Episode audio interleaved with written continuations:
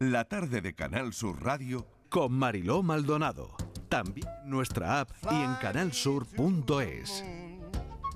¿Qué le pasa a la Luna? ¿Se está encogiendo? ¿Está reduciendo su tamaño? Tiene un informe Estivaliz Martínez sobre, bueno, pues esto que estamos contando.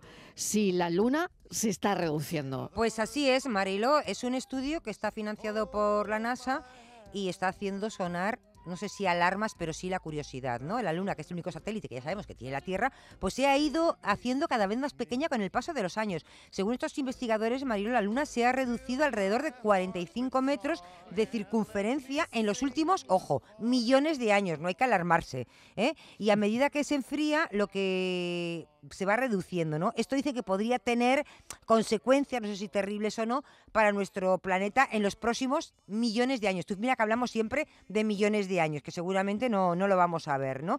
Sí hay que decir, Marilo, que la Luna, fíjate que desempeña un papel eh, muy importante en estabilizar la inclinación del eje de la rotación de la Tierra, porque contribuye a estabilizar el clima de nuestro planeta y también ejerce una fuerza de marea vital sobre las mareas oceánicas. Es muy importante porque la pregunta es, ¿qué pasaría en la Tierra si la Luna no existiera? Marilo, sería terrible. Si no existe la Luna, no existimos ninguno, creo yo. ¿eh? Emilio García es astrofísico divulgador del Instituto de Astrofísica de Andalucía.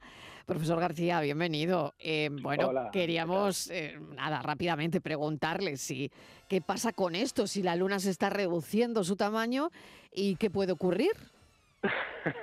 bueno, mira, yo sé que los de la NASA escuchan Canal Sur, pero lo vamos a decir. Seguro. Pero yo creo, que, yo creo que es un titular un poquito exagerado por parte de la NASA, porque realmente si lees el artículo, que es un muy buen trabajo, por cierto, lo que viene a decir es que, bueno, la NASA tiene, para que os hagáis una idea, una nave, una sonda eh, orbitando alrededor de la Luna desde 2009, ¿no? Entonces, combinando las imágenes que ha tomado esta sonda con una red de sismógrafos que instalaron en los años 70 los astronautas, combinando datos de hace un montón de años con los de ahora, lo que han visto es que en la Luna hay terremotos y entonces se producen eh, grandes fracturas en la corteza de la corteza de la Luna.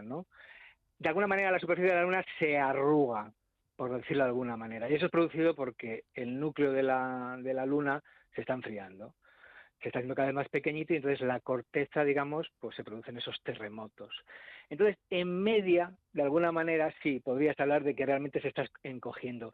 Yo creo que la analogía mejor es como si tienes una uva y esa uva se va desecando, se va convirtiendo en una pasa, se va haciendo cada vez más arrugadita, de alguna manera, y eso es un poco lo que le está ocurriendo a la, a la Luna.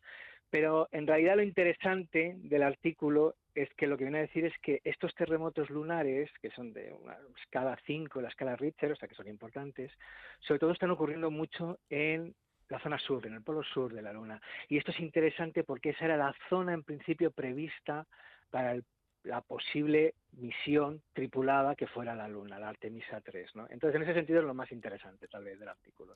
Emilio, pues muchas gracias por contestarnos esta pregunta. No hay, que, no hay que preocuparse entonces. Nada, no, de momento tranquilos y sigamos mirando la Luna y haciéndole poemas. Como siempre, exactamente. Muchísimas gracias. Venga, y quien se sienta hombre lobo, que aúlle.